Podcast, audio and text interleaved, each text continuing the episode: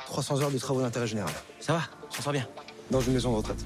Franchement, je préfère la prison. Bonjour, dans la pause ciné aujourd'hui, Maison de retraite avec Kev Adams, Gérard Depardieu et Daniel Prévost. Et je vous parle aussi d'un bon petit film d'horreur, The Power.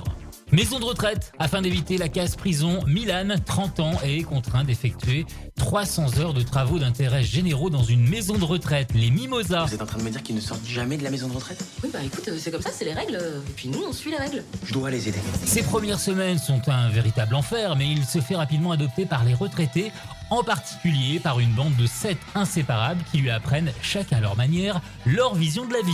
Moi, c'est Alfred. Mais quel con, celui-là Ma merde Eh, je vous entends, hein Ah bah, il manquerait plus que tu sois sourd, ma grande Au fil des semaines, Milan découvre que l'établissement profite de la vulnérabilité de ses pensionnaires pour les arnaquer. Il décide alors d'organiser une grande évasion, mais il n'est pas au bout de ses peines.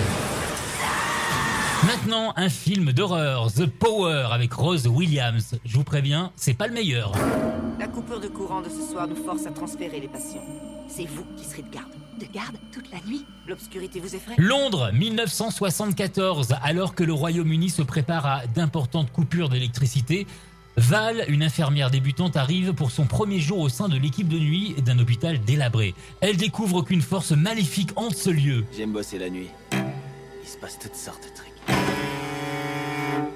C'est quoi cette odeur The Power se déroule à une époque où la grève des mineurs britanniques qui entraîne la mise en place de la Three Day Week pour diminuer la consommation d'électricité, la nation est plongée tous les soirs dans l'obscurité. As-tu vrai J'ai été poursuivie par quelque chose au sous-sol. Quand je me suis retournée, il n'y avait personne derrière.